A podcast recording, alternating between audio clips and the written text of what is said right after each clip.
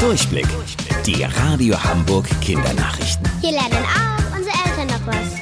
Moin, hier ist Luca. Momentan gibt es in ganz Deutschland eine Schutzmaskenpflicht. Diese tragen wir, wenn wir zum Beispiel einkaufen gehen oder mit Bus und Bahn unterwegs sind. Durch den Mundschutz sollen beim Atmen und Sprechen weniger Viren in die Luft gelangen, damit jemand, der das Coronavirus hat, nicht so einfach andere Leute anstecken kann. Jeder Mensch muss eine Maske tragen, der in Bus und Bahn unterwegs ist oder einkaufen geht. Deshalb brauchen wir sehr viele davon. Unser Wirtschaftsminister Peter Altmaier will jetzt dafür sorgen, dass wir auch in den nächsten Jahren immer ausreichend Mund- und Nasenmasken zur Verfügung haben. Dafür hat er jetzt gemeinsam mit unserer Regierung einen Plan aufgestellt. Ziel ist es, pro Jahr 2,5 Millionen Schutzmasken zu produzieren. In den nächsten Tagen kann es in der Nacht noch einmal ordentlich kalt werden. Die Tage vom 11. bis zum 15. Mai, also heute bis Freitag, kommen nämlich die Eisheiligen. Das Wort habt ihr vielleicht schon einmal gehört. Aber wer sind eigentlich diese Eisheiligen und wo kommen sie her?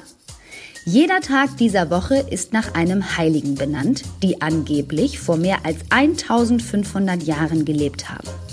Montag, also heute, steht für Mamertus, Pankratius für Dienstag, Servatius Mittwoch. Komische Namen, oder? Bonifatius am Donnerstag und der Freitag ist nach einer Sophie benannt. Mit Frost und Kälte hatten die fünf Heiligen zwar nichts zu tun, aber da es an ihren Gedenktagen Mitte Mai oft noch einmal kalt wird, nennt man sie die Eisheiligen. An diesen Tagen droht nach den Erfahrungen der Bauern der letzte Frost und damit eine große Gefahr für die Ernte. Es gibt zum Beispiel einen Spruch, der lautet, Pflanze nie vor der kalten Sophie. Denn Frost kann bei den Pflanzen großen Schaden anrichten, besonders bei frisch erblühten Obstbäumen.